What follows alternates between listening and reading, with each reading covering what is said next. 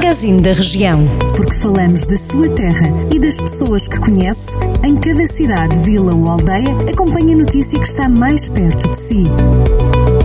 Magazine da Região. Edição de Carlos Esteves.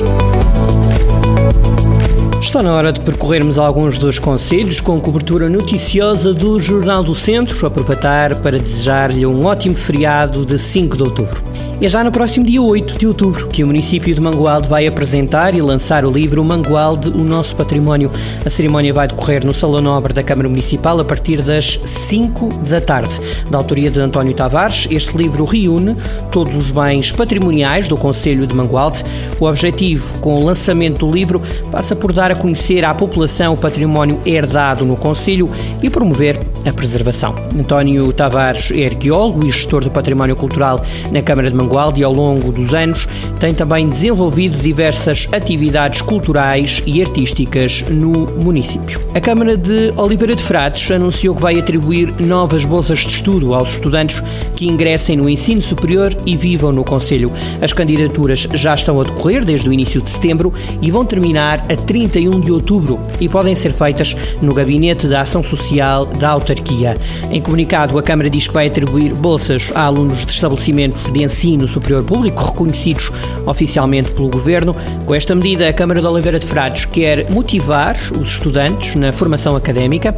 Para mais informações, os interessados podem contactar o Gabinete de Ação Social por telefone ou por e-mail. Em Santa Combadão, o espólio do fotógrafo Carlos Ribeiro, que trabalhou durante mais de 60 anos no Conselho, está em risco. Quem o diz é o neto João André Ribeiro. O acervo é composto por 71 mil negativos do fotógrafo, que entre 1954 e 2016 retratou muitas cerimónias e inaugurações oficiais, casamentos e outros eventos sociais em Santa Combadão. O arquivo foi doado à Câmara Municipal e permanece há 5 anos na antiga escola profissional com mais condições de conservação, diz o neto de Carlos Ribeiro.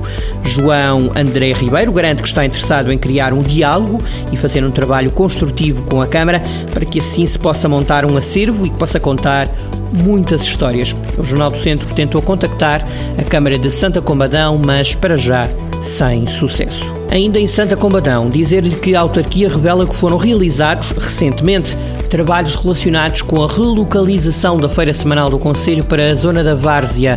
A intervenção está associada à instalação do futuro Parque Verde da Ribeira das Hortas, planeado pela autarquia, foi feito em várias fases. Ao todo foram colocadas bases de saibro, selecionado e tuvenã devidamente compactadas.